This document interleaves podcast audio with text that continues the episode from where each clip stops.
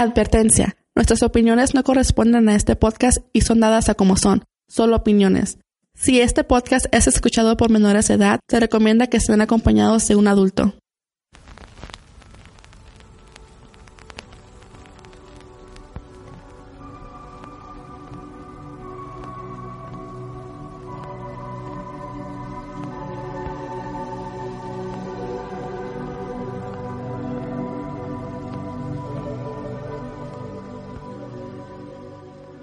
Desde que el hombre existe se ha enfrentado a hechos sobrenaturales que desafiaban la ley de la vida y la sensibilidad de nuestro conocimiento. Ahora que estamos en el siglo XXI, todavía suceden estos eventos y muchos siguen sin explicación. Bienvenidos a otro podcast de Entra la Oscuridad.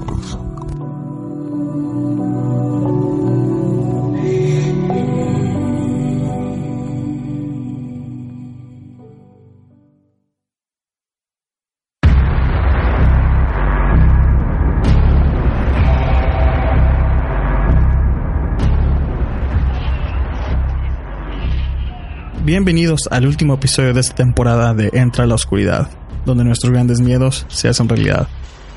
Y lo digo esto con toda la tristeza del mundo porque no puede ser de que ya se acabó otra temporada más. Y no sé tú cómo te sientes, Ana, de que ya es el último episodio de esta segunda temporada y ahora nos vamos a ir en un corto receso de unas dos, tres semanas. Pues receso entre comillas, porque en ese receso vamos a, a tratar de meter más videos a, a, YouTube para ustedes y también queremos planear nuevos proyectos que tenemos también en mente. Y pues sí, se me hizo como que pasó el tiempo muy rápido, porque yo empecé a, a estar contigo en los podcasts desde la, el inicio de esa temporada, ¿no? Um, como, sí. No, creo que ya. Como a mediados de a la mediados, temporada. creo. sí. Y ya por fin vamos a, a, tener el cierre y espero que les guste este episodio porque tenemos algo más que lo normal. Hicimos una sección aparte que no lo incluyen en otros episodios anteriores. Es una, una discusión que se nos ocurrió en último minuto y que se nos hizo interesante para que ustedes los escuchen. Y sí, eh, creo que es, es, es una buena idea de hacer cada vez, a lo mejor en el final de cada temporada, uh, tener invitados y a hablar sobre, aunque sea una media, unas, unos 30 minutos, 30, 40 minutos, hablar sobre un tema, no necesariamente en lo paranormal, pero algo que de veras este, pueda hacer pensar a la comunidad y... y sí, que haga reflexionar y pensar Sí. más a fondo. más o menos una reflexión, sí, para que también la gente opine. Por supuesto, espero y les guste. Y Ana, ¿quién nos trae el primer relato? El primer relato de esta noche nos lo trae Gina. Gina nos comparte unas, unos relatos, unos pequeños relatos que, que no es una historia en sí o un relato en sí, sino que ella y su, su hermana, sus, sus familiares han estado experimentando con pequeñas manifestaciones que poco a poco se va desarrollando un poco más y espero y les guste.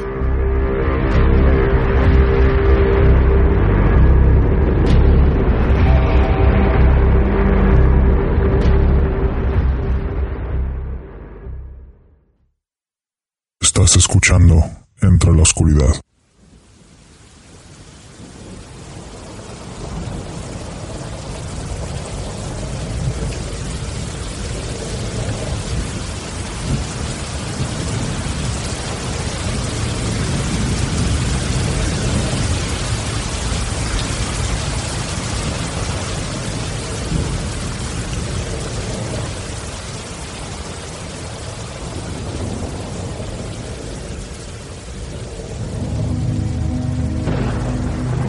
Y estamos de regreso en Entre la Oscuridad. Tengo conmigo a Gina que quiere compartir sus experiencias. Así que Gina, la audiencia es tuya y adelante. Um, hola, este, bueno, todo empezó un día que tuve un sueño muy extraño. Me encontraba caminando como por una escuela o algo así, pero yo estaba consciente de que era un sueño. Um, de repente entré a un salón, había una persona ahí, comenzamos a hablar y él me dijo que era, un, que era una especie de convento o algo así. Um, yo, no soy nada religiosa, entonces se me hizo algo demasiado extraño soñar eso. Y de repente una pared caía sobre él y él quedó aplastado ahí. Y yo estaba corriendo asustadísima. Y desde ese día comencé a notar pequeñas cositas que sucedían aquí donde vivo. Mi casa tiene un patio muy grande, muy, muy grande. Este, hace unos días eh, salí a darle de comer a mis mascotas y la casa es como un pequeño pasillo, pero se ve hacia la hacia, perdón, hacia el patio. Y cuando sa- salí de la casa noté que alguien estaba sentado en el sillón, pero antes de apagar la luz mm, no había nadie. La vi y no había nadie tampoco. La verdad sí me asusté muchísimo, pero fue como tranquila, tranquila, no pasó nada. Este, am, a veces por las noches cuando voy a darle de comer a mis mascotas, como es un- está un poquito lejos de, de la parte donde está la casa, este, escuchan ruidos. Incluso ahorita me acaba de contar una de mis hermanas que mientras estaba bañando escuchó una voz de un hombre que le hablaba. Am, son pequeñas cosas que todos los días han estado ocurriendo, eh, perdón, me trabo, han estado ocurriendo. Que la verdad antes igual sí, sí nos pasaban, pero no eran tan frecuentes. Am, una de las cosas que más me asustó que mi casa tiene una alberca, pero está bastante retirado de donde está la casa. No sé cómo explicarlo. Es como hay un pedacito de co- como un pedazo de jardín que divide la casa y la alberca. Y un, un día en la tarde que estaba eh, flotando en la alberca, todos estábamos, mi hermana y yo. Mi hermana estaba en su cuarto y yo estaba en la alberca. Pude, estaba, pude ver que alguien salía del cuarto y caminaba hacia donde yo estaba. Entonces, con toda la calma del mundo, grité, Sofía, ¿eres tú? Y no me contestó. Esperé quizás unos 30 o 40 segundos, ah, quizás pensando en lo que había pasado, no sé. Cuando me levanté, vi que no había nadie. Eh, salí, salí de la alberca y vine con mi hermana y mi hermana estaba dormida. Y estoy segurísima de que había alguien. Eh, no sé cómo decirlo. es- Desde ese día no me gusta estar sola en la alberca porque me da. No sé, siento que en cualquier momento, a pesar de que, que sea de día, porque por ejemplo ese día, es- es- ese, esa tarde, eran no más de las 6 de la tarde, había muchísimo sol todavía. Pues prácticamente todos son pequeñas cositas que han sucedido, que antes no sucedían de esta manera. ¿Tú eres la única que, que ha visto o escuchado a este ente? O, bueno, aparte de tu hermana que también lo ha escuchado, ¿siempre lo, lo describen como un hombre o, o son varios? Mm, pues la verdad nunca hemos visto una forma física como tal. Yo lo vi de lejos, pero no puedo decir si era hombre o mujer, solo vi una persona caminando hacia mí. Mi hermana Sofía dice que escuchó una voz de hombre, pero ahorita mi padrastro está dormido, así que no pudo haber sido él. Este, no sabemos la verdad que haya sido, pero todo esto comenzó a raíz de que yo tuve ese sueño. No sabemos qué es lo que puede hacer y la verdad ahorita mi hermana está encerrada en el cuarto, no quiere saber nada de esto. Ok. Está, está asustadísima. No, pues claro. Todo esto empezó a suceder después del sueño. ¿No habrá ocurrido algo antes de que tuvieras ese sueño que podía provocar ese tipo de cosas? Mi mamá es muy católica y siempre me ha dicho que am, las cosas malas se traen otras cosas malas. A mí toda la vida me ha gustado escuchar historias de terror, pero am, nunca había sucedido algo tan extraño en esta casa donde vivimos ahora. Antes vivimos en otra casa y sí nos pasaban cosas, cosas extrañas, pero ya tenemos dos años viviendo aquí y nunca había sucedido nada así. Entonces, a raíz de este sueño, empieza a ocurrir ese tipo de eventos con, con este ente. Que bueno, por seguro podemos decir que a lo mejor puede ser un hombre. Entonces nada más tu hermana y tú son las únicas que han podido, que han este, vivido una, tra- una tal experiencia con talente. ¿Nadie más ha tenido algo? Ahora que lo, que lo pienso, a veces un amigo de mi mamá viene y se queda. Él siempre ha sido muy sensible con esas cosas.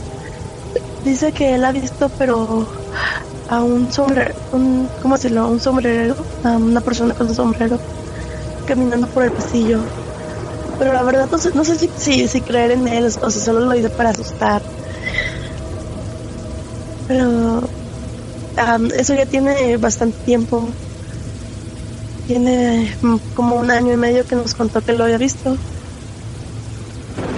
Y eso sí fue de noche, creo.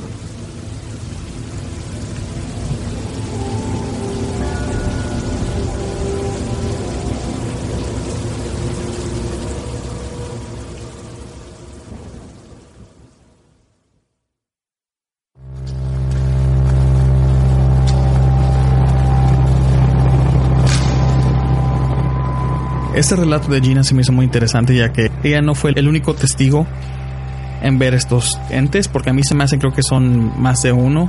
O sea, es algo que hasta su hermana, su hermana también ha experimentado con esto. Entonces, lo bueno es de que, lo único que puedo decir es de que, qué raro de que después de que tuvo ese sueño tan extraño, empiezan a ocurrir estas cosas. Y aparte de eso, lo bueno es de que no, esto no ha llegado a un nivel donde hay daño físico. Pero no sé tú qué piensas, Ana, sobre esto. Pues en mi opinión, ella no recuerda que si pasó algo antes de que tuviera ese sueño. Tal vez sí ocurrió algo, tal vez miró algo en la tele, tal vez en, en internet pudo haber visto algo y de ahí fue que tuvo ese sueño. Al despertar, imagino pues que se sacó de onda, se sacó de onda por haber tenido ese tipo de sueño. Y luego poco a poco empezó a, a ver o escuchar cosas y eso le hacía pensar que tenía re- relación con el sueño. No digo que, que dijo mentiras o no digo que, que no sea verdad, sino simplemente trato de encontrarle la lógica. Porque uno también cuando mira una película de terror, tú sabes perfectamente cuando, por ejemplo, vas al cine y miras una película de terror, entonces ya vas para tu casa y, y te pones a pensar en la película. Claro. Entonces, sobre todo ya cuando está todo oscuro, te pones a... Si escuchas un ruidito, si tronó la pared o si tronó la mesa o algo, luego luego te, escamas. Eso, sí. Sí, estoy viendo solamente y piensas que, oh, a lo mejor es un fantasma. Y, no, y como vuelvo a repetir, no digo que, que no sea verdad, sino que tal vez todo eso sea a raíz de una sugestión.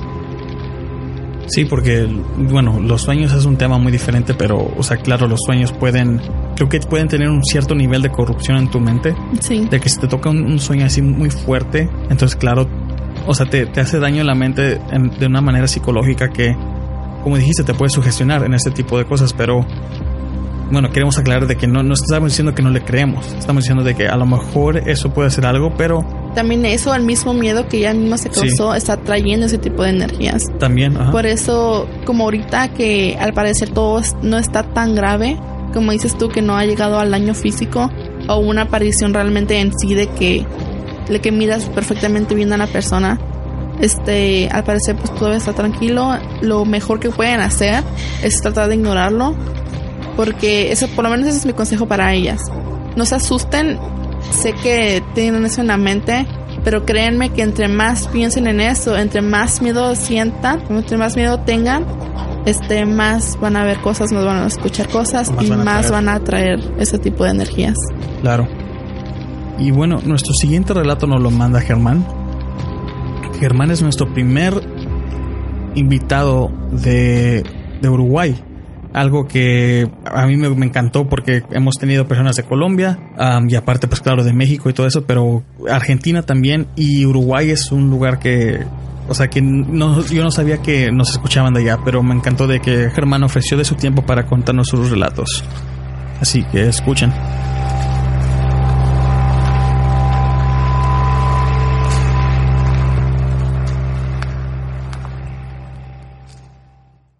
Estás escuchando Entre la Oscuridad.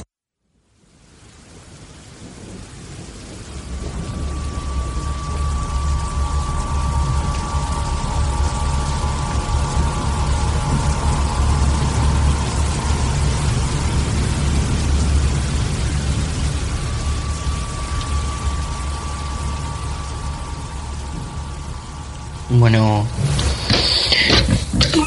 mi nombre es Germán Orjales de Durazno, Uruguay. Y bueno, todo comienza el 24 de diciembre de 2015 en casa de mi abuelo. Yo, como de costumbre familiar, eh, todos vamos a la casa del abuelo en víspera de Navidad, Reyes y todo eso. Pasamos todos juntos en familia y tal. Esa noche nos juntamos y luego de las 12, ya pasaba las 12, este me dan mi regalo que son unos bongos que tengo acá. Aquí los tengo. Y bueno yo me siento en la voy al cuarto más pequeño de la casa y me siento en la, en la cama y dejo los bongos a un lado después de estar un, un poco con ellos y prosigo a contestar los mensajes del grupo de WhatsApp de los que los chicos mandaban saludando. Y, comienzo a responder. Y luego de un momento eh, siento que me arrancan a acariciar más o menos a la altura de la rodilla. Y yo asombrado porque estaba solo dentro de esa habitación miro. Y cuando miro eh, la tela jean de mi short se estaba levantando sola. Solita como si nada para arriba se estaba levantando. Y yo asustado salgo despavorido de la habitación. Y luego de eso voy y les cuento a mis familiares y ninguno me cree. Y me dicen que todo habrá sido asustado a la habitación y yo qué sé cosas así como para yo no tuviera tanto miedo como que no me creían. Y pasada unas dos semanas más o menos este mi abuelo me ofrece quedarme. Y yo digo le dije que sí que me quedaría para acompañarlo porque es muy viejito. Y fui fue un viernes. Un viernes al otro viernes me quedé. Y ese viernes que el viernes que llegué em, yo ya me esperaba la con la cama pronta y todo. Yo llegué estuvimos un rato conversando intercambiando palabras mirando televisión y luego él se fue a acostar y yo quedé solo en la, la sala principal living comedor mirando televisión y tomando un café caliente. Y,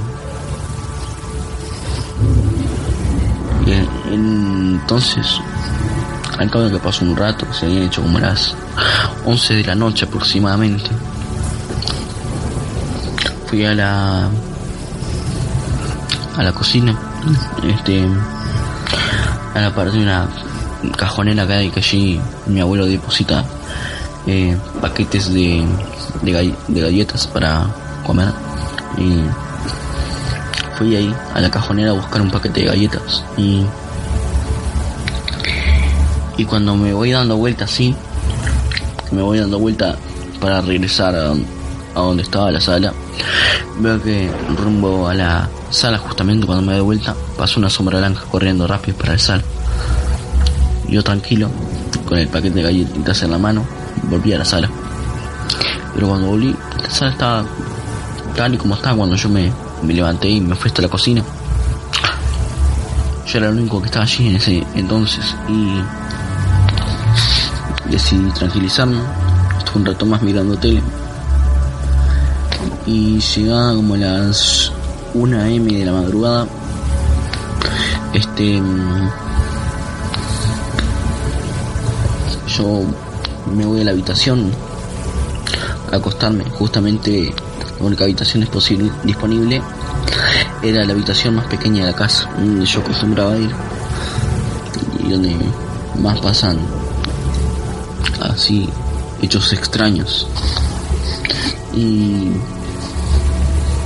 voy me acuesto miro televisión un rato más allí acostado en la cama Y luego apago la televisión, el- la televisión y me quedo un rato con el celular hablando con mis amigos, mis familiares, en el grupo de la familia de WhatsApp y todo eso. Y estando tranquilo así de repente, a, los, a oscuras con el celular hermano que era el único que iluminaba, siento que algo se sienta a los pies de la cama y miro para los pies de la cama y hay una silueta negra que se dibujaba eh, algo parecido a la de una mujer más o menos una estatura media alta un metro setenta por ahí. Y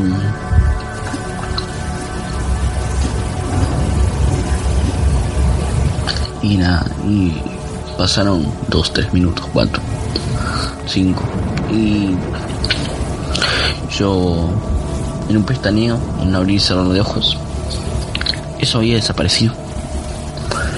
Y pasó un rato largo que yo seguía en chat y en Facebook y todo eso y siento pasos así en el pasillo en mi cuarto y rumbo al cuarto de mi abuelo y el armado. Prendí la linterna del celular. Y alumbré para todos lados pero no había nadie. Mi abuelo ya estaba durmiendo. Yo era el único que queda despierto y éramos los únicos dos habitando la casa. Y son son hechos inexplicables como dije anteriormente.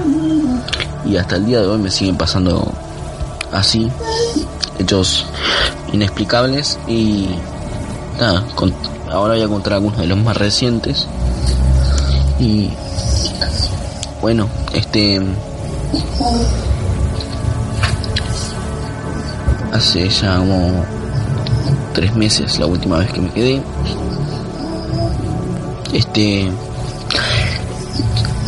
hacía lo mismo que de costumbre quedaba mirando tele hasta tarde mientras tomaba un café en el comedor y luego me acostaba. Y bien cuando me acosté este ya estaba con un poco cansado porque había tenido colegio la tarde anterior y tuve que hacer mucha tarea. Y miré tele unos minutos más y luego apagué todo. Y y ahí, toda la noche sucediéndome cosas que veía sombras, sentía pasos, cosas así, de ese estilo.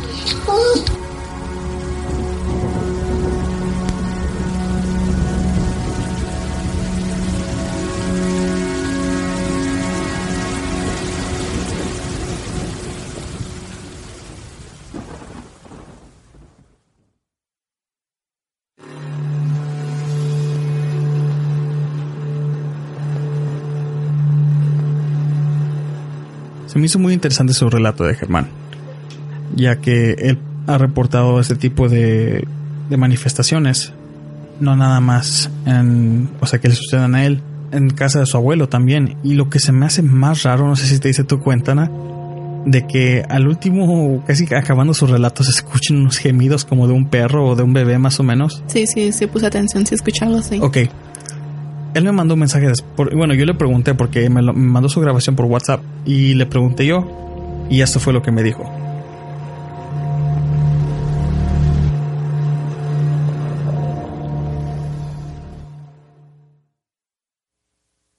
Un saludo grande a Juan y todo el equipo. Un saludo, un abrazo grande de Uruguay. Tengo que agregar que esos ruidos que se sentían de fondo, que se sintieron voces y cosas. Este, justamente estoy en la casa de mi abuelo. Y todas esas voces que sintieron de fondo al principio, tal vez una mujer. Y luego esos vamos a poner gemidos hollandos, era un perro, pero no un perro de carne y hueso. No. Luego de, nue- el- nuevamente el audio, este y de digerir todo eso, toda esa información, me di cuenta que era un perro que tuvo mi abuelo, que murió hace más de 10 años.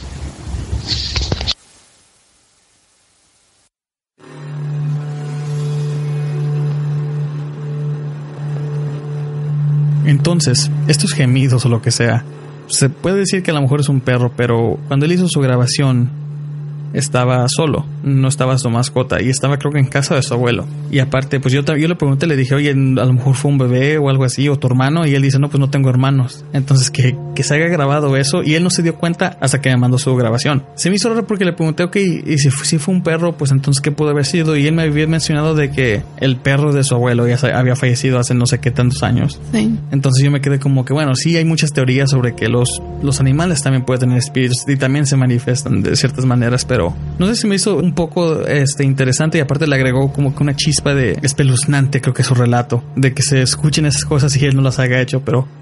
Y nuestro último relato va a ser una actualización del caso de Dalia. Si se acuerdan, Dalia participó en el último episodio que nos contaba los sucesos que ocurren en su hogar, donde ella, su esposo y sus hijas han sido víctimas de uno o varios entes. Ella fue la que llamó al pastor a que le hiciera la limpia a la casa, pero en vez de que las cosas se calmaran, creemos que empeoraron. Días después de que participó, Dalia nos mandó una foto de un abanico que se está desprendiendo del techo. Eso es todo lo que tiene en la foto, pero esa foto tiene su historia. Y esto es la actualización de lo que está ocurriendo ahorita, ya que su caso sigue progresando.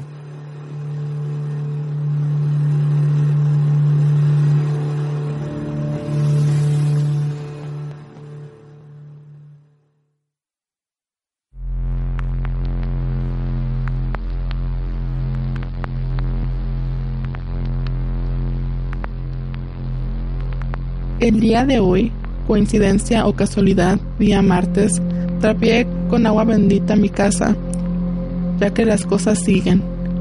Mis bebés estaban desayunando y yo esperaba que salieran mis tortillas para sentarme a desayunar. Y una voz me dijo que me parara en la puerta de la cocina y estuviera al pendiente del abanico. Lo hice, y te juro por mis hijas y Dios que a los cinco minutos el abanico empezó a desprenderse. A mi alcance estaba el apagador y de un salto llegué a él gritándoles a mis bebés, levántense y salgan de la casa. Ellas obedecieron y sentí que si no hubiera reaccionado el abanico, se hubiera desprendido totalmente y mis hijas hubieran muerto. Mi esposo amanece arañado, con tipo chupetones. Yo todo el tiempo me siento cansada, con dolor de espalda y cabeza, y de vez en cuando con rasguños. El viernes pasado, no sé a qué hora soñé que entraba a la cocina y como ves le atoré listones para prenderlos. Algo me hizo ir hacia atrás y sentí un cuerpo muy frío y me agarraba de las manos. Le grité a mi esposo y no despertó. Ahí sí estoy consciente que yo dormía. Esa mañana mi esposo amanece con rasguño. Dalia fue muy amable en actualizar su, su caso mientras está progresando ahorita. Y de una manera siento que me siento inútil. Porque no podemos ayudarle a como merece. Porque es, eso se me escucha como que son varios gentes que se quieren posesionar de su casa y se están alimentando de su energía de ella. Porque así como dice ella que se siente, que se siente muy cansada con dolores de cabeza, ellos están alimentando de su energía. Y aparte, que su esposo y ella están sufriendo daños físicos. Quiero yo ayudarlos de una manera. Pero nosotros estando aquí en Estados Unidos está difícil. Por eso si ustedes tienen la manera de contactarnos con alguien que nos pueda ayudar en esas situaciones, pero sobre todo ayudarle a Dalia, por favor mándenos un mensaje, ya sea al Messenger o ya sea un correo electrónico a entraloscuridad.gmail.com y mándenos el número de teléfono de alguien que nos pueda ayudar o este o si ustedes saben o tienen algún algún remedio que, que le pueda ayudar a ella por lo menos a calmar las cosas porque ya vemos que aún así que bendijo la casa aún las cosas se pusieron un poquito más agresivas. Entonces no, como dice Juan, nos sentimos impotentes de saber todo lo que le está pasando y que ella no sepa qué hacer y nosotros pues también tenemos toda la intención del mundo de ayudarla, pero tampoco estamos preparados de, de esa manera para ayudarle a deshacerse de, de ese problema. Claro, y como dijo Ana, solo para repetirlo, si hay alguien que tenga un cierto medio para poder ayudar a Dalia ahorita en su caso, porque esto nada más escucha que se va a empeorar con el tiempo, al menos de que ella pueda acudir a, no nada más a un pastor, sino a la iglesia católica y le pueda ayudar en este tipo de caso. No nada más en una limpia, sino que esto a lo mejor puede llegar a algo mucho más fuerte. Pero por supuesto, Dalia, si escuchas este relato, lo único que te, va, que te va a decir la iglesia es de que entre más cosas puedas grabar para comprobar lo que, lo que está pasando, más puedes conseguir la ayuda de ellos. Pero pues por supuesto, si algo te sucede en tal momento, o sea, la foto que nos mandó ella nomás es el abanico desprendido. O sea, se está, se está, se está despegando del techo. Pero ella, o sea, ella tomó la foto después de que pasó. Entonces, en el momento que todo eso está pasando y, y este, ella, a nadie se le va a ocurrir agarrar el teléfono, sacarlo y empezar a grabar, o sea. Sobre todo cuando sus hijas estaban en peligro. Sí, claro, o sea, entonces es algo muy difícil de que no siempre vas a tener el teléfono en la mano, no siempre tu reacción no va a ser automáticamente de que ok, tengo que grabar para que alguien me ayude, no. Entonces, si alguien pudiera, o si alguien tiene este, si alguien tiene sugerencias, entonces están a todo derecho de, de poder compartirlas. Y bueno, para acabar la noche, tuvimos a dos invitados y decidimos acabar este, esta temporada con, con esta discusión que para mí me encantó y yo creo que sí va, va a ser algo que vamos a tener al final de cada temporada.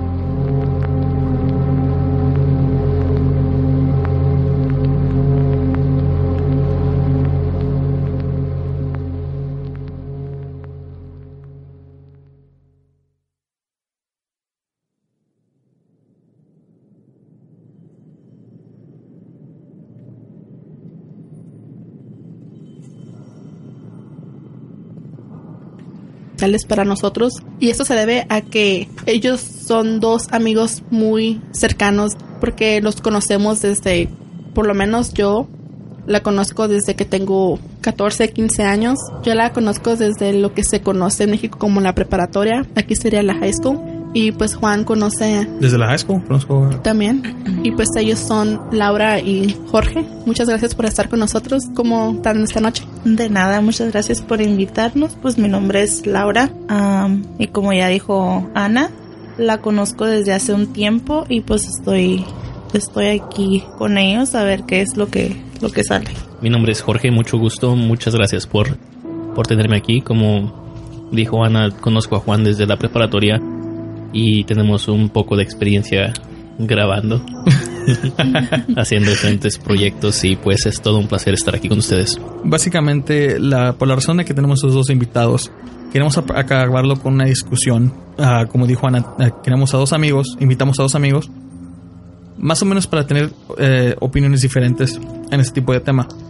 Ya es algo un poco más relajado ya después de los relatos de esta noche. Y quiero empezar con esta pregunta. Y claro, va para todo. Yo sé que cada uno de ustedes va a tener una opinión diferente. Pero la pregunta es, cuando el humano nace, ¿automáticamente es bueno o es malo? Y quisiera empezar primero con Ana, más o menos para que los invitados se suelten más y estén más relajados en el tema y y yo quisiera que esta discusión, o sea, entre todos, no necesariamente tengamos la misma opinión, pero cada uno aporte con su propia opinión y el por qué. Y pues, ¿el humano por naturaleza nace bueno o malo? Pues yo siempre he tenido la teoría de que el humano no nace ni bueno ni malo. Yo siempre he pensado que el, el humano nace, pues se podría decir neutral. Depende de cómo los padres o en el ambiente que se desarrolle el bebé va agarrando los ejemplos y va agarrando conciencia. Va formando su carácter. Sí, va formando su carácter, va agarrando una conciencia que le va, va creando como un patrón de lo que está bien y lo que está mal. Entonces, por eso mucha gente, no, cuando ya, ya madura, entre comillas, y hace cosas que no están bien moralmente, ellos no saben que está, está mal. Ellos piensan que es algo normal y lo siguen haciendo hasta que se encuentran con alguien que tiene el valor de decirle, sabes que la estás regando aquí, esto no está bien y ellos se quedan como que, ¿por qué? Si yo lo miraba en mi casa, eso, para mí es algo normal. Y por eso yo pienso que el humano no nace ni bueno ni malo. Entonces, o sea, en un modo neutral, más o menos en medio. La razón por la que escogí esta pregunta es porque como he, he mencionado muchas veces en este podcast y desde el principio, desde el primer episodio, soy un agnóstico. Entonces yo no, yo no tengo la creencia de que si un Dios existe, y tampoco puedo probar de que Dios no existe o un tal diablo o lo paranormal, sino que es un tema que siempre me ha gustado, pero lo que sí puedo comprobar es de que el humano es la, la razón número uno, el por qué lo malo existe y por qué lo bueno existe, pero nada más esa pregunta es de que por naturaleza nace bueno o malo. Y este, tú Laura, ¿qué opinión tienes sobre esto? Pues yo estoy un poco con los dos. Estoy un poco con los dos, pero más con Ana. Porque yo también pienso lo mismo. Uno se va haciendo a conforme ah, va creciendo y en el ambiente en el que estás. Porque, por ejemplo, yo tengo en mi familia mis primos y nosotros. Siempre crecimos juntos, estábamos juntos. Pero a como su mamá los estuvo ah, criando, fue muy diferente como mi mamá nos crió a nosotros. Por ejemplo, mi mamá con nosotros era muy estricta, demasiado estricta. Era de que hasta con la mirada nos hacía que hiciéramos las cosas. Y mi tía, por lo contrario, ella siempre, no, pues es que ella siempre que la iglesia y que con buenas Claro. palabras y que mis hijos con amor y que este y que lo otro, los dejó hacer lo que ellos quisieron. Entonces ahorita, sus hijos, ¿cómo te podría decir? No, es- no es de que yo sea una hija perfecta, pero ellos como que crecieron sin, sin, sin el amor a los demás, sino el amor propio. ¿Sí me entiendes? Como Muy que egoístas. egoístas, sí. Egoístas. Ellos no piensan en nada ni nadie, sino en ellos primero. Y yo no, yo soy diferente. Yo pienso en cómo se va a sentir la persona, cómo se siente mi mamá si yo hago eso a alguien y cómo me sentiría yo si me lo hacen. O sea, a lo último ya pienso en cómo me voy a sentir, pero siempre pienso en los demás. Claro. So, yo no soy buena ni mala, pero sé distinguir y sé cuándo ser buena y sé cuándo portarme, pues no muy mala, pero tampoco dejarme. Jorge, ¿tú qué piensas? ¿El humano por naturaleza nace bueno o malo? Creo que todos tuvieron un puntos muy importantes. Ah, una de las pre- bueno, una de las cuestiones en las que hay que observar es qué es ser bueno y qué es ser malo. Ah, desde mi punto de vista, todos esos se basa en ah, leyes sociales que tenemos. Entonces, uno es, ¿no? Nosotros somos. Mm, El hecho de si somos buenos o somos malos es definido por las leyes sociales que tenemos. Entonces, como dijeron ustedes, ah, se mencionó de que las experiencias tienen mucho que ver con quién eres. Entonces, si lo que tú aprendes en tu casa cuando estás chico es lo que vas a desarrollar. Si la sociedad o, el sistema en el que vivimos le pone una etiqueta y si es bueno o es malo, eso ya es de la de las leyes o las normas sociales que tenemos. Entonces, conforme a lo que somos, digamos que el ser humano es egoísta en, en sí, ah, tienen tendencias a, como, como dice ustedes, de que unas personas solamente piensan en sí mismos, ciertas personas son así, pero obviamente a base de experiencias es posible de que nosotros podamos tener o cuidar a las otras personas o... Sí, sí. ¿Sí me entiendes? Sé a lo que te refieres. Por mucho tiempo yo también pensaba igual que ustedes de que una persona nace neutral. Que como van creciendo es cuando se va definiendo si es bueno o malo. Pero ahora lo veo diferente. Por esta razón. Para mí el humano por naturaleza nace bueno. Cuando se empiezan a ser malos es cuando es por, ese- por las razones que ustedes dieron de que a cómo van creciendo es como se van introduciendo en la vida del humano. Porque de por sí el, el- creo que el humano siempre busca una cosa y es el placer. No necesariamente para complacer a, a otros, sino para él, para él mismo. De por sí el, el humano por naturaleza es egoísta. Por ejemplo, si ahorita tengo yo, digamos, 100 dólares, tengo la opción de donarlos, pero es más seguro de que yo lo voy a usar para, para irme a una fiesta o de pachanga o lo que sea, en vez de donar este dinero. Entonces eso, au- aunque mírenlo de esta manera, no estoy haciendo algo malo. O sea, yo lo veo de que, ok, tengo dinero, quiero divertirme, no voy a hacer nada malo con ese dinero, pero tampoco lo estoy donando a gente que lo necesita. Entonces, ¿eso es algo bueno o algo malo? O algo egoísta, si lo saben, o sea, van a, más o menos a lo que voy. Entonces, cuando, cuando digo que el humano nace naturalmente bueno, es porque uno no nace automáticamente piensa de que, ok, quiero matar a mi mamá porque eso, eso se me hace bien. No, algo, algo dentro de ti te, como que te da la, ese tipo de alerta de que ciertas cosas están mal y ni siquiera te lo han enseñado. Ya después, cuando vas, como vas a conociendo gente o como vas creciendo, dependiendo de dónde vas creciendo, porque claro, como a muchos criminales que crecen en, en hogares llenos de violencia y eso nunca llegan a algo bueno, pero también hay gente que ha crecido en ese mismo tipo de ambiente pero ellos hacen todo lo contrario de lo que han visto. Un ejemplo puede ser una historia que acabo de leer en un artículo donde están dos gemelos. Los dos vivieron bajo el padre que era un, alcohólico. Uno creció y se hizo alcohólico y le echó la culpa al papá. El otro creció a lo contrario y le echó la culpa al papá que era por como él, como el papá era, él no quería hacer. Entonces tienes a dos humanos diferentes, aunque sean gemelos idénticos, que nacieron bajo la misma casa, bajo las mismas reglas, bajo el mismo papá alcohólico, y los dos viven vidas a lo contrario.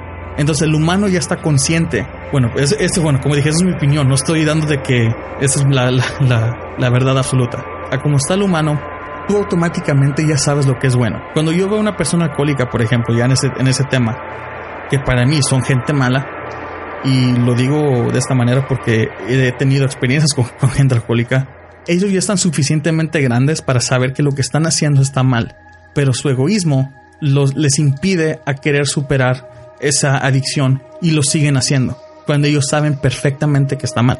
¿Sí me entienden? Entonces, o sea, no sé si ustedes tienen más sobre esto, o sea, sobre este tipo de, de opinión, o porque yo así lo veo de esta manera, de que el humano, por naturale- naturaleza, nace bueno. Pues yo pienso que no necesariamente tiene que nacer bueno porque un humano nace, como te dije, no tiene conciencia cuando está naciendo, lo único que quiere es comer, sobrevivir, ¿entiendes? Y como diste tú el ejemplo de los gemelos que nacieron con, se podría decir con el ejemplo del papá alcohólico. Este, que uno se fue hizo alcohólico y el otro, por lo mismo como vio el papá, no quiso hacer eso. Yo pienso que tal vez pueda ser porque uno lo percibió de que era normal y el otro lo percibió como que era normal para el papá. ¿Entiendes? Y, y miraba cómo estaba el papá y, a lo mejor no de que tal vez al principio no sabía lo que estaba pasando y lo miraba tal vez normal, pero al crecer se da cuenta con amistades, con profesores, con amigos, con otros familiares, de que eso no es la única opción, no es el único estilo de vida que hay. Entonces es cuando como toma conciencia de que hay otras opciones y opta por ser más sano a hundirse en el alcoholismo con el papá. Yo estoy de acuerdo con, con eso, de que la percepción tiene mucho que ver. Por ejemplo, digamos, vuelvo a lo mismo, qué es bueno, qué es malo. Me estabas diciendo tú que donar dinero, el dinero que estabas donando. Digamos, va- vayamos atrás en el tiempo y viajemos a la Segunda Guerra Mundial, con los experimentos de los nazis. Ah, en el punto perspectivo de ellos estaban haciendo un bien. Los doctores o los, los científicos que estaban haciendo cosas completamente malas. Estaba completamente malo, pero para ellos una forma en la que se, se salían o, no, no justificaban sus acciones era estaban haciendo un bien al mundo, estaban haciendo algo mejor. Por ejemplo. Mucho de, lo- de la información que tenemos respecto a cuánto el cuerpo humano resiste el frío es por los, experimentos que ellos hicieron. Am, y ese tipo de cosas. En sus ojos estaban haciendo un bien. Ah, ¿Qué está bien? ¿Qué está mal? ¿Cómo se define? Am, creo que Ana es- hace un punto muy bien ahí. Son las experiencias. Am, el ser humano, yo digo, como dices tú, es egoísta. Ah, busca el placer, busca las cosas que nos causan sentir bien. Am, todo depende de cómo afectas a, las- a los demás. Ese es mi, mi- mi Exa- punto. Exacto, Mm. porque no necesariamente ser egoísta quiere decir que quieras todo para ti, para ti, para ti. No, sí, claro. A, la- a lo mejor te hace sentir bien, hacer sentir bien a otras personas. Y eso de que decides quedarte tú con el dinero, no tiene nada de malo, porque a lo mejor tú trabajaste para ese dinero. Claro. Tú tienes el derecho de decidir qué hacer con ese dinero porque tú lo trabajaste. Cambiemos de escenario. Ves a una familia que necesita de alimentación y tienen a niños con ellos. ¿Robarías tú alimentación para ellos? O sea, si tú no tienes el dinero para darles, pero te robarías tú, digamos, aunque sea un galón de leche, para darle a esta familia para que sobreviva, o especialmente a los niños, sabiendo que lo que estás haciendo es un crimen y es malo? O sea, esto, esto aplica más o menos a eso, de que en los ojos de la ley esto está mal, el robar, claro. Ya si quiere la gente que nos escucha, la que es este católica o religiosa, todo eso, también está en su Biblia de que el robo es malo y todo eso. Pero si lo estás haciendo tú con la meta de ayudar a otra familia a salir adelante o de perdido ayudando a unos niños a que sobrevivan un día más, ¿lo harían? Pues sí, sí. Sí. Es que no. No, no, yo, no, o sea, yo pregunto, no, no, hay, no hay respuesta creo que correcta o incorrecta porque yo estoy contigo, yo lo haría. Pero ok, yo no creo que eso tenga algo que ver con que si naciste es bueno o malo. Tú más bien estás pensando qué es lo, qué es lo moral hacer. Si robar por una persona que no necesita o este o no hacerlo porque es moralmente incorrecto. puedes verlo de esa manera, pero aún así llega al punto de que o la acción, la acción es buena, o sea, claro, estás ayudando a una familia, pero al mismo tiempo también estás siendo mala porque obvio es un crimen. Y tú, es y tú estás consciente perfectamente de que es un crimen. eso lleva a un punto muy, muy importante. las leyes son buenas o son malas, porque son leyes, son leyes, son reglas sociales que tenemos que seguir, pero no es el hecho de que sean leyes no las justifica como buenas. Am, digamos la ley de aquí de Arizona que le permitía caracterizar a un a una persona simplemente por cómo se ve. Simplemente porque la, es ley no quiere decir que sea buena. Am, llegamos a la época so- los derechos civiles de cuando segregaban las, la- las cosas de los negros y los blancos. No, algo por- simplemente porque algo es legal no lo hace bien. Desde mi punto de vista, lo bueno está en hacer el mejor para los demás. Por ejemplo, para the greater cause sería como la causa La mejor mayor. causa, sí. Ajá, tienes que ver la foto completa. Si el, el hecho, ¿qué, qué es, ¿qué es mejor? ¿Robar o darle vida a alguien? ¿O ayudarle a vivir? ¿O alimentar a alguien? Obviamente es alimentar a alguien. Para mí lo, lo bueno sería alimentar a la persona. No estoy preocupado por el robar. El robar no, no- justifica, no hace que alguien se muera de hambre. Am, ese, ese es un punto muy, muy muy interesante que me llama mucho la atención con una clase de psicología, no psicología, filosofía que tenía. Uno de los, de los temas en el que se hablaba era de que si, digamos, eh, el tema del escenario era llevas a tu hijo al trabajo, eres un ferrocarrilista y tu hijo está jugando en las, en las vías del tren. Cuando te das cuenta que viene un tren lleno de presos, ahora tu niño está en las vías del tren y tú tienes la, la palanca para levantar un puente para salvar a tu hijo. De la otra manera se lo va a llevar el tren. Ahora, ¿qué es lo correcto que hay que hacer en este, en este escenario? ¿Qué haces? ¿Salvas a tu hijo o sacrificas a las personas que vienen en el tren levantando la, el puente? ¿Qué está bien y qué está mal? ¿Qué es lo moral? Bueno, ese ejemplo se ha usado mucho, no nada más en clases, sino que en, en otras, digamos, hasta los, con los policías, de que matarías tú a una persona mala para, para salvar a, a muchas más. Digamos, eh, como un, un asesino en serie. Matarías a un asesino para salvar la vida de los demás, pero sabiendo que matando es, eso es, no, es, no es correcto. Porque eso es algo que, para mí, el, el matar no es una acción buena. Claro, es algo que no importa de qué religión, es algo que se, está en contra de lo que sea. No, no creo que nadie de nosotros tiene derecho de matar a alguien. Pero ¿lo harías tú para salvar, para salvar a una gran cantidad de gente? Pues si esa persona está poniendo en peligro a otras personas, yo creo que todo el mundo daría por matar Optaría a esa por sí. Yo optaría por salvar a mi hijo Sí. Creo que, que a los... sí, creo que Creo todos, que todos, todos optarían, optarían a por salvar salvar. por su hijo, a Pero salvar muchas al hijo. personas están presas, inocentes también. Eso es, sí, y eso es otro, otro caso que se levanta es uno dice, bueno, son presos. Ahora, cambiamos el tema, no sabes que son presos o digamos que son personas inocentes. No- nadie te va a juzgar por cualquier opción que optes. Obviamente, si salvas a las personas, se supone que eso es lo que el mundo vería como bien, porque estás salvando a muchas personas, al contrario de tu hijo, pero obviamente es tu hijo. Instinto natural se me hace que es salvar a tu hijo. Am, y para mí es el tema del bien y el mal, es un, es un tema muy, muy complicado. Controversia. Muy Sí, es muy controversial. controversial porque de ejemplos de ese tipo hay muchos. Y claro, la, o sea, la, la pregunta original era que si el humano por naturaleza nace bueno o malo. Yo, bueno, hay, hay gente que esta pregunta les- o sea, la, la han preguntado mucha gente y, y ellos piensan lo contrario, que la, nete- que la gente nace mala. Y yo me quedo como que, ok, ¿cómo puedes explicar eso de que un, de que un humano cuando llega a este mundo naturalmente es malo? Y entonces la gente con la que crece que lo hace bueno. O sea, eso como que no me llega, como que tú me estás diciendo que de naturaleza nosotros ya somos malos. No, yo creo que de, de naturaleza nosotros somos buenos porque ya sabemos lo, no, nos- instantáneamente ya sabemos lo que es bien, lo que es bien y es mal. Hasta de niños, sin que nos enseñen, sabemos qué es bueno y qué es malo. No sé si ustedes, una memoria o algo, algo que estén haciendo, ustedes a lo mejor están pensando de que, ok, si hago esto, mis papás me van a regañar. Y ustedes, y ustedes no saben, o sea que automáticamente saben de que lo que van a hacer es algo malo. Creo que, creo que la gente cuando dice eso tiene un punto.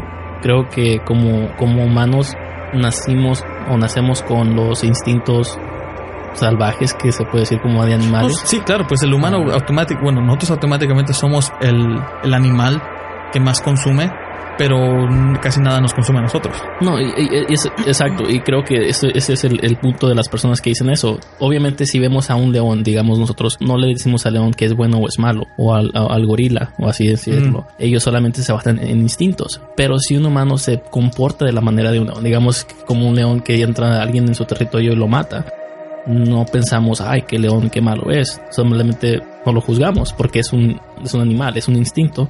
Como humanos yo creo que tenemos esa, esa capacidad de que si alguien nos, nos, nos aterroriza o nos causa algo de pánico, podemos reaccionar de esa manera. Como seres humanos tenemos el, el pensar, el justificar o el, o el eso. Y creo que eso es lo que la gente se refiere conforme a la que la gente, gente nace mala por, por somos Por egoístas. instinto, sí. Ah, por instinto. Y creo que las reglas sociales de cómo la gente como dices tú que tu papá te dice no está mal desde chiquito tú vas desarrollando te vas programando te están diciendo no está mal no hagas esto no hagas esto entonces tú cuando ya creces a un sistema de conciencia esa conciencia te habla pero son las experiencias que tuviste con tus padres que estabas creciendo que te dicen no le pegues al niño o no hagas esto no hagas esto haz esto haz esto Pero aparte son cosas que también tú, como vas, como vas creciendo y te pasan, vas aprendiendo. ¿Mm? O sea, claro, cometes un error y de ahí aprendes. Sí, por eso todavía hasta, la, hasta los adolescentes, que es lo que más sufren eso, es de cuando la- los papás te, te dicen, yo ya estuve ahí, ya sé lo que pasa, no hagas esto. Y tú, de todos modos, hasta eso te hace más ganas de hacer las cosas, porque quieres experimentarlo por ti mismo, no porque te lo están diciendo que no. Quieres saber si a ti también te va a pasar o si a ti sí te se va a salir bien. ¿Entiendes? Que quieres explorar, que tienes curiosidad, quieres vivirlo tú. Y eso es un, un instinto natural también, que no, no significa que sea algo malo, porque es necesario para que cada quien viva las experiencias. Creo que ese es un tema también muy muy importante. Como dices tú para mí también es eso. O sea son las experiencias. De hecho estaba estaba leyendo y, y oyendo acerca de ese de ese tema de los de los prisioneros que están en, en death row en las sentencias de muertes. Y dicen de cómo gastamos muchos recursos y dineros en, en el sistema judicial sobre los presos que están en este en este en estas etapas dice. Y lo, lo, lo dividen en cuatro etapas que es lo que la- las experiencias al principio y luego vienen las etapas judiciales de cómo un preso se desarrolla y cómo termina en death row o en la escena de muerte dicen que la, la mayor parte y dan un ejemplo de una persona que se crió con una mamá que era esquizofrénica. Lo que afectó al niño desde chico fue no crecer con un padre. Ahora cuando se estaba desarrollando con su mamá, su mamá era esquizofrénica y a la edad de 5 años al sistema judicial se lo llevó al niño porque la mamá lo trató de matar con un cuchillo. Lo persiguió alrededor de la casa diciéndole te voy a matar, te voy a matar, te voy a matar. Y después de eso se fue a vivir con su hermano y luego su hermano se suicidó y fue cuando a la edad de nueve años él ya estaba viviendo solo y base a vivir solo se encontró con la violencia de las gangas y ese tipo de cosas de los pandillas y eso y una cosa llevó a la otra y terminó cometiendo un crimen de asesinato y eso lo llevó a death row y dice el chavo le estaban preguntando que qué fue lo que yo- lo llevó por ese camino qué punto en su vida cree que cambió su, su destino y qué fue lo que pudo hacer diferente las otras personas para ayudarlo. Entonces él dice, le preguntan que si se acuerda de a los cinco años cuando su mamá lo persiguió con un cuchillo, porque dice el, que lo estaba entrevistando, dice, yo a los cinco años no me acuerdo, no me acuerdo de nada, dicen, no, no, no tengo referencias de, de cuando yo tenía cinco años. Y le dice el chavo, le dice, mira, te voy a decir algo, dice, de todo lo que he experimentado en mi vida, dice algo que nunca se me ha olvidado, dice, cuando tu mamá, la persona que está ahí para protegerte, para cuidarte, se levanta, levan- y agarra un cuchillo que está del tamaño que tú piensas que es más grande que tú y te piensa a, a perseguir alrededor de la casa y te tienes que encerrar en el baño, cerrar la puerta y meter en la, en la, en la tina y gritar para ayuda. Y eso es algo que nunca olvidas. Y creo que eso es, es algo que es para un niño experimentar eso desde muy chiquito es algo muy un trama Les muy cambia grande. la vida, sí, les cambia la vida. Y, y es a lo que se refieren ellos. Y el chavo que estaba dando este, este discurso dice que para cambiar el camino de esas personas, de esos niños, es muy importante empezar desde chicos, empezar antes de que cometan un crimen. Eso está mal, dice. Tienes que llevarte los recursos que estás gastando en, en Death Row y todo eso, en abogados y todo eso, y llevarlos a la juventud, a los niños que están en el sistema de los centros de detenciones juveniles y tienes que ah, invertir dinero en, en- en cambiar la vida, las experiencias de estos niños para que no vayan por el camino equivocado. Tienes que sacarlos de hogares de conflicto, de, lu- de lugares donde la violencia es un, un evento diario. Creo que eso es muy importante. Las experiencias de cómo se desarrollan, especialmente desde el principio de la vida de una persona. Estoy de acuerdo contigo en, en todo eso. También porque a mí siempre me ha interesado este, la criminología. Aparte de eso, han, han existido casos donde, donde niños, este, ya, niños hablamos ya de 6 años, 5 años, que ya tienen deseos de matar a alguien. Y la mayoría del tiempo no es porque cómo están creciendo, porque son niños que, que, que crecieron mimados o consentidos, pero tienen ese deseo. Y muchas veces, bueno, unas, unas veces se ha, se ha comprobado por la ciencia de que tenían uh, un cierto tumor en una parte del cerebro donde les afectaba ese tipo de emoción y los hacía pensar de esa manera. Y una vez que le hicieron la cirugía y se lo quitaron, todo se fue a la, normalidad. Pero hay otros casos donde no tienen explicación por qué. Donde el niño automáticamente es así, pensando de que, el, que asesinar a alguien está bien.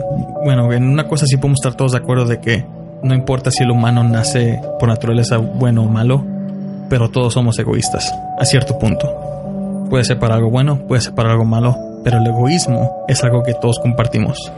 ¿Y tienen algo más que agregar?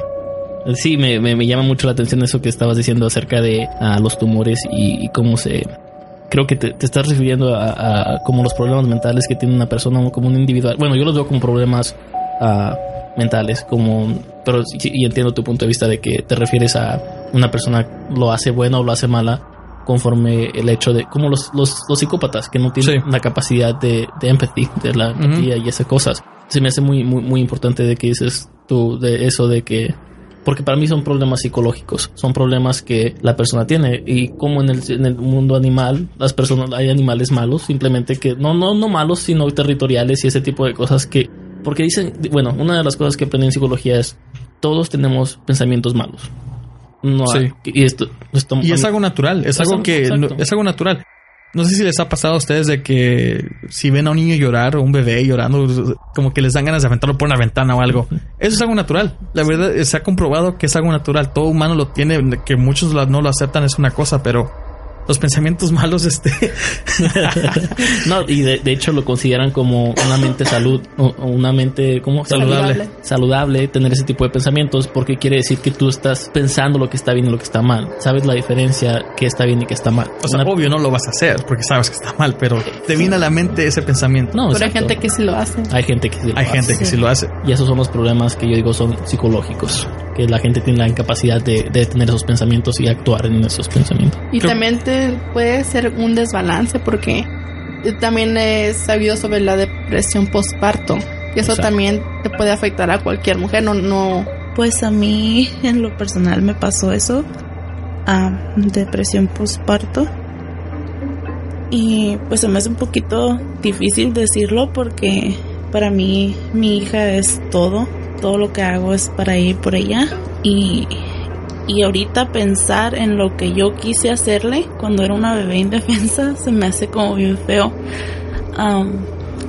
Me lo reprocho y digo yo, ¿cómo llegué a pensar en, en hacerle eso? Pues ella estaba tal- llorada, llorando, llore, y llore, y yo no sabía qué tenía, qué quería, qué hacer. La, la cargué, le, le quería dar de comer, no quería. La, le quité la ropa, tenía, maybe tenía calor. Nada. Llore, llore. Me dio mucho, mucho coraje. Y la agarré, me acuerdo que la, le quité la ropita y la empecé, yo me la puse en el pecho y le empecé a frotar el cuerpo. Dije, a lo mejor tiene rasquera o algo. Nada tampoco.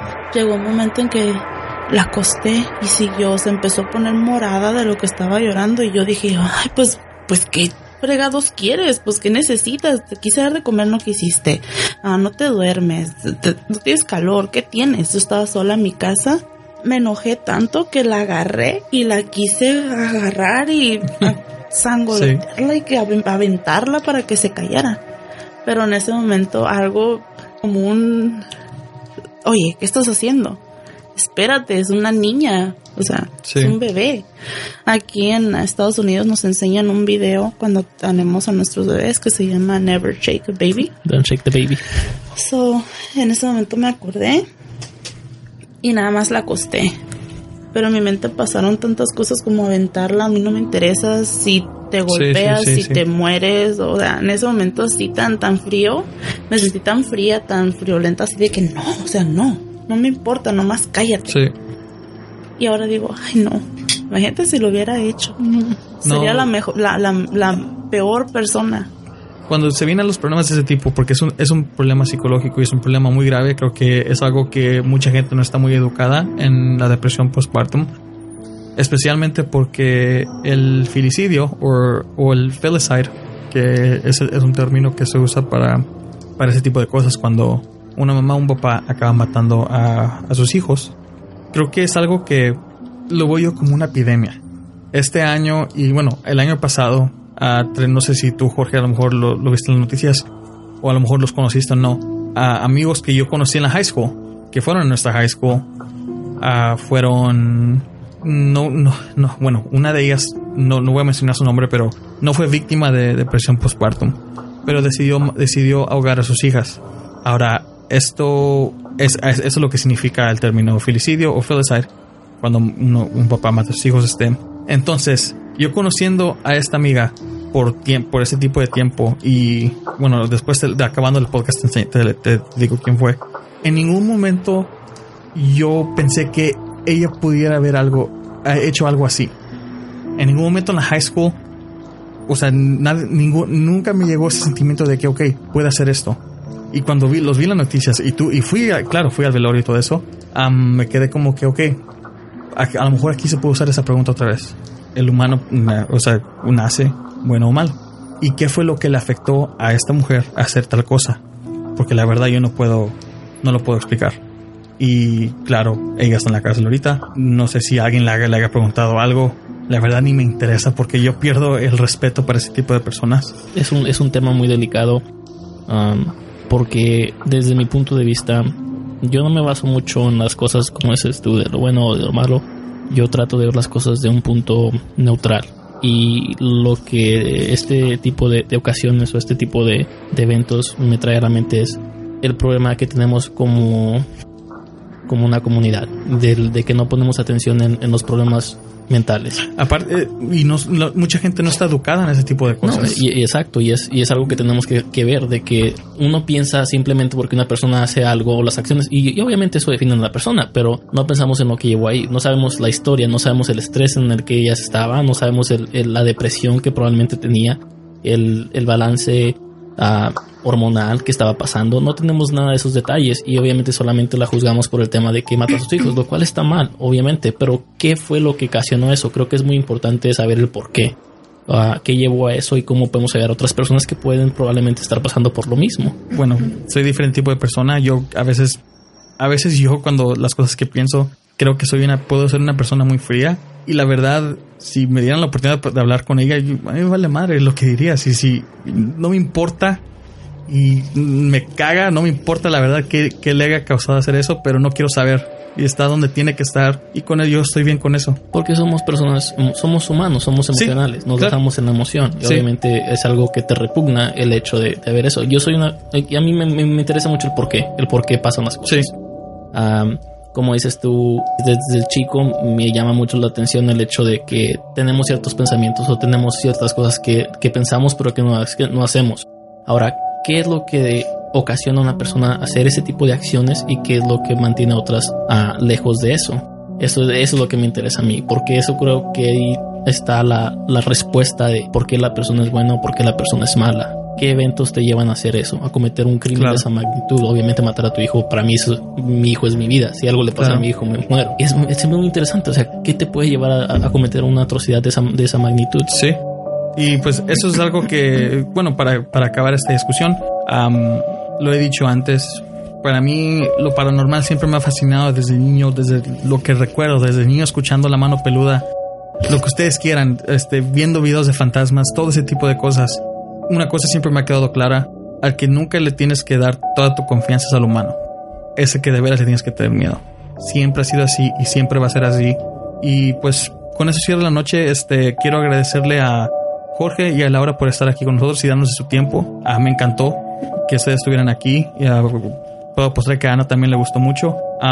con esto quiero cerrar la noche y creo que es una pregunta que se la quiero dar al público. Si ustedes, eh, si pudieran ustedes comentar en todas las, sus redes sociales o donde nos sigan en, en, este, en la página oficial de entroscuridad.com, SoundCloud, iTunes y Evox, si, si pudieran comentar o dieran su opinión de ustedes qué opinan sobre esto. El humano por naturaleza nace bueno o malo. Y bueno, solo para repetirlo, los vamos a extrañar, pero sigan atentos en el canal de YouTube ya que vamos a estar subiendo videos. Y pues claro, cualquier sugerencia que tengan ustedes para la temporada que viene, están a todo derecho para decirnos. Y claro, lo tomaremos en cuenta porque ya saben ustedes de que a nosotros nos importa lo que a ustedes les guste también. Y les puedo decir que vamos a tener nuevas reseñas, vamos a tener nuevos relatos, vamos a tener nuevas recomendaciones y nuevos proyectos que vienen. Y solo para recordarles de que si les gustaría ser patrocinadores de este podcast, pueden visitar la página de patreon.com diagonal ELO podcast y ahí pueden encontrar diferentes opciones que más les convengan económicamente. Ya saben que este proyecto es algo que nosotros queremos que sea longevo, pero también nos gustaría la ayuda de ustedes para así poder acarrear más con mejores proyectos de este podcast y así hacer más grande la comunidad paranormal. Y con ustedes estuvo Laura, Jorge, Ana y su servidor Juan y que tengan muy buena noche.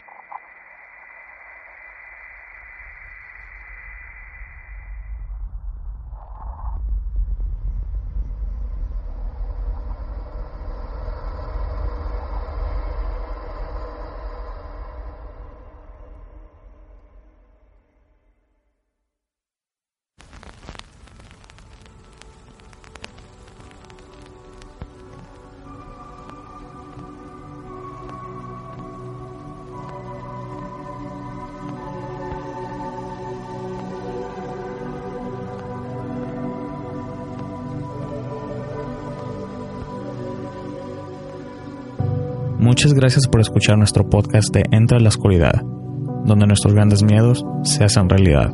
Recuerden compartir nuestras emisiones en sus redes sociales y agregarnos en facebook.com diagonal ELO podcast. También nos pueden agregar en Twitter e Instagram bajo arroba ELO-podcast. Si les gustaría ser Patreon de este podcast, pueden aportar a este proyecto bajo patreon.com diagonal ELO podcast. Cualquier cantidad es bien recibida y agradecida. Si les gustaría participar en una emisión de este podcast o mandar sus relatos escritos o grabados, pueden mandarnos un correo electrónico a entraloscuridad.gmail.com Pueden escucharnos en ebooks, SoundCloud, YouTube, iTunes y en la página oficial de entraloscuridad.com. Nos ayudaría bastante si escucharan este podcast en la página oficial, ya que ahí está la mejor calidad de audio posible y también nos pueden conocer más a fondo. Queremos agradecer a nuestros patrones Rocío, Ana y Rafael. Gracias a ustedes, este proyecto está progresando. De parte de Ana, Mónica, Víctor y su servidor, tengan una muy buena noche.